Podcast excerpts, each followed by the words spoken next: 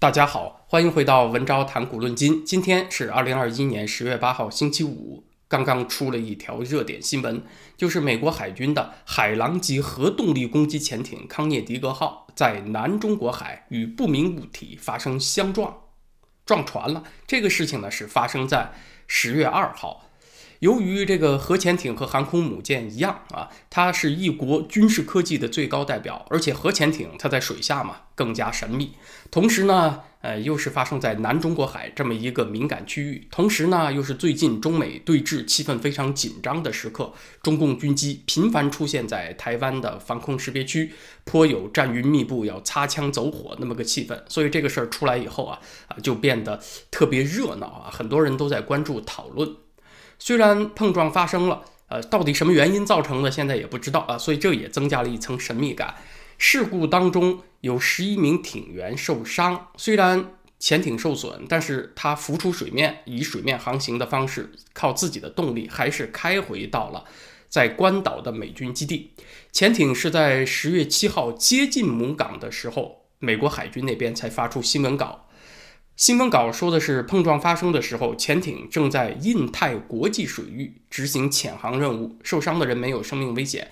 潜艇呢，它仍然是保持安全稳定的状态，反应堆和艇内的空间没有受到影响，仍然在全面运行。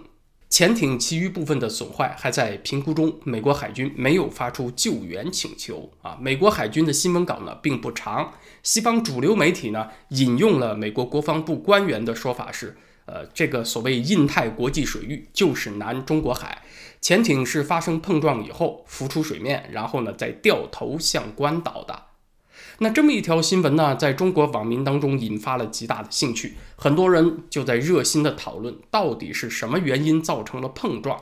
啊，不乏有幸灾乐祸、很高兴的，有嘲笑美军的啊，谁让你没事儿就来我们家门口瞎晃荡呢？对吧？瞧瞧，倒霉活该吧。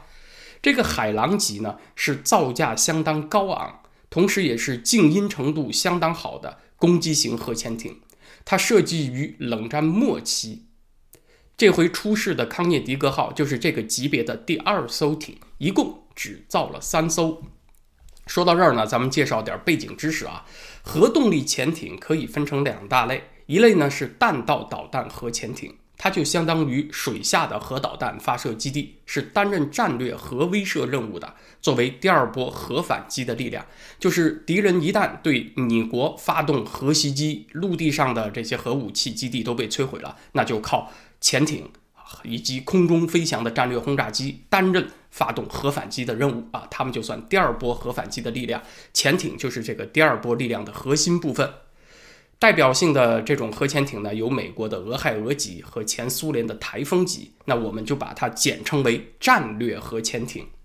除此之外的武装的核动力潜艇都可以叫做攻击型核潜艇，它可以水下发射巡航导弹攻击陆地目标，也可以攻击水面的舰艇，使用鱼雷啊，也可以攻击别的水下潜艇，也可以执行布雷任务，封锁敌人的港口和航线。那这一类核潜艇代表性的有美国的弗吉尼亚级，它算是第六代核潜艇。这回呃出了撞船事故的海狼级呢，其实算是第五代的。这里要强调一下，攻击型核潜艇它被开发出来的主要任务是什么呢？其实它最初的任务就是用来搜寻和消灭战略核潜艇的，用来消灭敌人的这些水下导弹发射基地。攻击型核潜艇的初心，它就是一件反潜的武器。也可以称之为猎人潜艇，我们接下来就简称它为猎人潜艇吧。那么这次美军的康涅狄格号攻击型核潜艇出现在南海，什么意思啊？其实它这个任务是不言而喻的，就是冲着中共在海南岛榆林的核潜艇基地去的。因为战略核潜艇嘛，它非常敏感和秘密，所以呢，它的基地啊，出口入口都在水下，进出谁也不知道。问题就来了。啊，作为对手，你如何搜寻敌人的这些水下导弹发射基地呢？怎么侦察它？怎么在开战第一时刻就把它们摧毁呢？哎，这就涉及到攻击型核潜艇了。最好的工具就是用另一艘潜艇去跟踪它，去摧毁它。在军事领域有这么一条定理，就是你要反一件武器啊，最好的工具就是这种武器自己。所以，最佳的防空武器它并不是地对空导弹，而是另一架。性能优越的飞机。最佳的反坦克武器呢？啊，尽管现在有武装直升机，但是很多人还是认为最佳的反坦克武器就是另一款性能卓越的坦克。啊，反狙击手的最佳武器呢，就是另一个水平高超的狙击手。至于反潜的最佳武器呢，就是另外一艘潜艇。啊，那攻击型潜艇它怎么样发现敌人的战略核潜艇呢？如果敌人的战略潜艇跑到大洋深处，那你是怎么都找不着的。如果把太平洋比作一个大浴缸的话，那么一艘核潜艇，它的大小连个病毒都算不上。你要在浴缸里面一个病毒去搜寻定位另一个病毒，怎么能做得到呢？那当然是不行的。所以只能采取守株待兔的方式，就是我的攻击型核潜艇、猎人潜艇去你们家核潜艇基地的门口蹲着。啊，就这么轮流值班蹲点儿，等你的战略核潜艇出来溜达的时候呢，哎，我就跟踪上你，保证不跟丢。啊，那么只要总统一个命令下来，我就把你这艘战略核潜艇击沉，那你的核反击力量就没有了。所以，他就是采取这种方式来完成任务的。可能有朋友看到过，在冷战期间美苏核潜艇发生相撞的故事。你说一个大澡盆子里面两个比病毒还小的物体发生相撞啊，怎么就那么巧呢？它可能吗？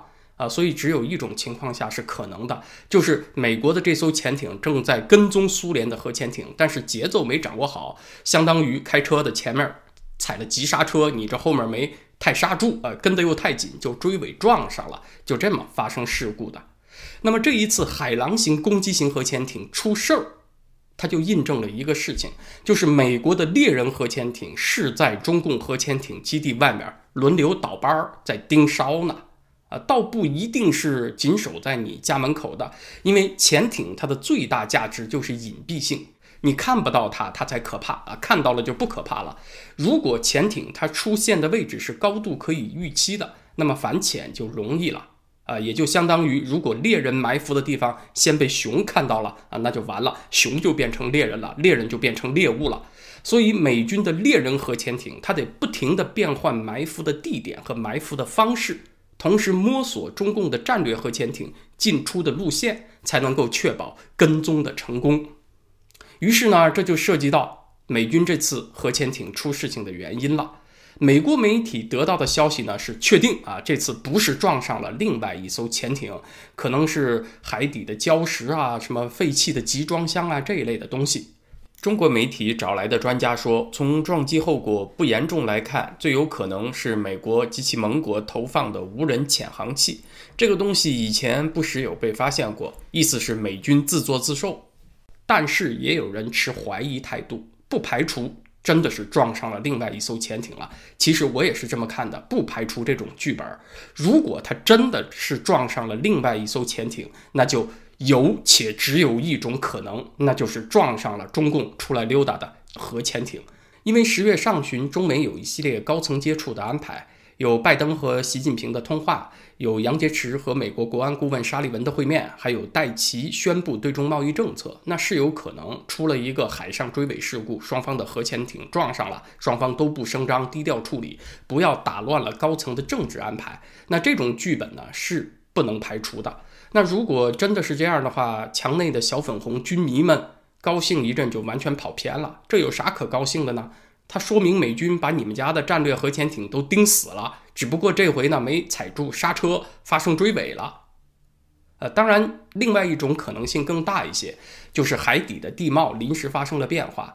呃，美军的海图没有能够及时更新，在海图上没有表现出来啊，所以就撞上了什么废弃的集装箱啊、礁石啊这一类的东西。有一部分小粉红呢为此很高兴。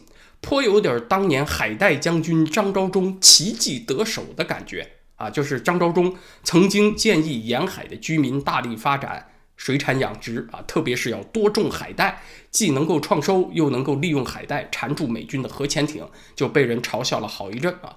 事实上，这个核潜艇以它的动力啊，水下巡航的速度都能够达到二十节，三十七公里一小时，冲刺的速度呢？能够到三十多节，也就是大约六十公里每小时，而且是排水量六七千吨的这么一个大家伙，它以好几十公里一小时的速度行驶，你海带缠住它，你不是开玩笑吗？不过，类似的思路呢，可能中共军方是有考虑，就是在核潜艇可能出现的浅海地区，去扔一些废弃的集装箱，充当海底的礁石，临时改变海底的地貌，这样对方的海图来不及更新的时候，就有可能发生碰撞事故啊！这算是海带反潜的升级版。小粉红们是可以大笑一声啊！我们土八路终于赢了洋枪队一回了啊！啊，是没问题，是可以笑一声的。碰撞的原因最终要听美国海军的调查结果。这里是谈比较多被提到的几种可能性，因为现在不清楚这个碰撞事故发生的地点，所以也不清楚造成碰撞事故的不明物体是不是故意抛掷的。整个南海呢有三百五十万平方公里，你当然不可能随便扔几个集装箱就能让美军的核潜艇给撞上，对吧？但是南海它有三面是大陆坡，是大陆架斜插进海底的这么一种地形。靠近中国海南岛这一侧呢是大陆架的北坡，那这一带呢确实水比较浅，平均深度也就两百米左右。海底的地形是高低不平的，是七拱八翘的岩石，还有历史上的一些沉船呐、珊瑚礁什么的，所以在这片大陆架水域呢，确实适合潜艇活动的区域就有限。那么有针对性的挑一些潜艇可能出现的区域，扔些集装箱下去，改变海底地形，造成撞船啊，这种剧本呢是有可能发生的。可就算是这样，改变海底地貌这个事儿啊。限制住敌人的同时，把你自个儿也限制住了吗？美国潜艇不能去的地方，中国的潜艇不照样也去不了吗？所以这又回到了前面说的那个循环：只要你这个潜艇活动的路线变得越固定，就越可以被预期，也就越容易被对方给逮着。刘慈欣在他的小说《三体》里面介绍过一个黑暗森林法则啊，那放在这儿呢，其实是蛮适用的。黑暗森林法则说的是在宇宙当中。每一个文明都是一个带枪的猎人，而这个宇宙呢，就是一个黑森林。谁要先暴露了自己的位置，那你这个猎人就会被别的猎人先干掉。那这个法则在潜艇的攻防上是完全适用的。每一艘核动力潜艇都是一个带枪的猎人，而海底那个黑麻麻的环境呢，还真的就是黑森林啊，比黑森林还要黑。所以潜艇你活动可选择的路线越少，就越固定，越固定就越容易暴露。美军它的海底测绘能力更强，所以环境的改变对它来说适应起来更容易。这个黑森林虽然黑啊，但是在不同人那里黑的程度也不一样。黑森林对美军来讲呢，相对要透明一些，所以这种呃，你主动去改变海底地貌啊，这种海带将军的升级版，它并不能够给弱势的一方带来持续的优势，反而在未来制造更大的劣势啊，就是这个意思。这次撞船还有一个看点，就是撞船以后发生了什么啊？这特别耐人寻味啊，也是特别有意思的地方。报道当中呢说，十一名美军艇员受伤，那说明这个撞击虽然不算致命，但是也不轻。碰撞发生以后，潜艇就浮出水面，以水面航行的方式返回母港啊。这也就说明潜艇第一它没有漏水，第二动力系统没有出问题。这个水面航行也是强国媒体嘲笑的重点。核潜艇之所以厉害呢，就是它的隐蔽性更好。结果呢，你美军潜艇浮上来啊，一路开回母港，就等于裸奔一样啊，那还叫潜艇吗？啊，所以美军这个脸丢大发了。但是大家注意到一个问题没有啊？就是既然美军是一路裸奔跑回去的，那你怎么等到美国海军发了声明以后，你拿人家的消息嘲笑人家呢？啊，而且还很多拿了美国媒体的消息。那请问你的侦察能力在哪儿呢？你的卫星呢？你的侦查手段呢？要知道，从南海到关岛，在未来它都属于战区啊。从第一岛链到第二岛链之间，解放军说啊，未来台海战争发生的时候，这都是我的这个防介入的作战区域啊，我的火力范围能够覆盖到这儿，所以美军不要干涉台海。既然那是你未来的战区，你得看得到敌人，对吧？如果敌人来你都看不见，你怎么作战呢？哦，美军的潜艇浮出水面，开了一个星期，裸奔跑回去，你都没看见啊！你可以嘲笑他裸奔，但是你的眼神儿在哪儿呢？对吧？你的侦察手段在哪儿呢？如果你都没有发现的话，今后打起仗来，你不跟瞎子一样吗？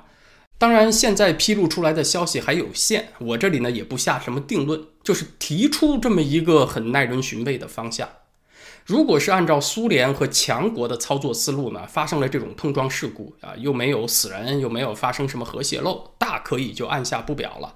美军的信息披露呢，还是透明度要大很多，因为这个核潜艇它一旦出事，还涉及到生态环境安全方面的。问题啊，就比较敏感。这种事儿你不主动说呢，让别的大国知道了，就很容易成为制造阴谋论的口实，把你搞臭。所以美军还是选择了主动发布。因此，我们总结今天的话题：美国核潜艇在南海的事故，揭开了鲜为人知的水下激烈较量啊！这还是平时很少有人谈到的一个有趣话题。可能说到这儿呢，还是会有朋友怀疑，你就那么确定美军核潜艇是去盯中国的战略导弹核潜艇的吗？那可以说呢，还是相当确定的，大大超过了这个百分之五十的几率。虽然说美军的攻击型核潜艇啊，这些猎人核潜艇也加载了水下发射战斧式巡航导弹的单元啊，但它是可以扮演攻击陆地的角色。但是这回出事的呀，是海狼级核潜艇。它的优势就是静音，它贵就贵在这儿啊，太昂贵，还只造了三艘。它被研发出来的目的就是为了猎杀前苏联的战略核潜艇的。而海南岛呢，刚好又有中共的核潜艇基地，所以把这几重因素放在一起，那么美军的海狼级核潜艇是去冲着中共的导弹核潜艇去的，可以说是相当确定的。那么好，今天的时事话题呢，咱们先聊到这儿，明天星期六。在咱们的会员网站文招点 ca 上是硅谷引工带来的节目，聊个什么话题呢？就是最近美国有一位知名的华裔三退了啊，这位老兄叫杨安泽啊，怎么个三退法呢？二零二零年他退出了美国总统竞选，二零二一年退出了纽约市长竞选，刚刚十月四号他又退出了民主党啊，这么个三退。他退出民主党的理由呢，是因为党内斗争太厉害，他待不下去。当然，重点不是说他三退，而是他提出的竞选政纲里面包括这么一条，就是每个十八岁以上的美国公民每个月政府发一千美元。这个方案有一个非常动听的名字，叫做基本收入计划。华人有另外一个更形象的说法，叫做天上掉馅儿饼计划。啊，华人的优点是非常勤劳，富于生活常识。那对于这种啥也不用干就等着政府发钱的天上掉馅饼啊，它严重违反了不劳不得的这个生活常识嘛。所以普遍华人是持反对态度的。但是杨安泽呢，你也不能够简单的就用天上掉馅饼去概括他这个方案，因为他还包括了另外两条，一条是。既然政府每个月给每人发一千美元，那就取消其他一切福利，全都合并到那个一人一月一千美元里面去。换句话说呢，天上既然都掉馅饼了，那地上就不能够再长出馅饼，水里也不能够再捞出馅饼，树上也不能够再结出馅饼啊，这是一条。另外一条呢，就是不多印钱，不搞通货膨胀来支持福利。所以杨安泽这个天上掉馅儿饼的方案呢，也不好全盘否定，它包含有一些合理因素。但是在这一集节目当中呢，啊，尹兄就提出了一条逻辑的悖论，就是你一种福利政策看起来不管多么的有说服力，但是只要它是。普遍实施覆盖全社会的，它就高度依赖政府，高度依赖二次分配。那么不管怎么七拐八拐，它最后都会变成对中产阶级的压榨。这个天上掉馅饼，哪怕它是很温柔的掉，很有节制的掉，最后都会免不了压垮整个社会。那这种对。呃，福利逻辑的分析呢，我认为是相当深刻的，所以推荐一下啊。明天星期六在咱们的会员网站文招点 ca 有硅谷引工来聊。那么在这个 YouTube 频道文章谈股论金呢，咱们就是下个星期一再见了。祝大家周末愉快，谢谢大家。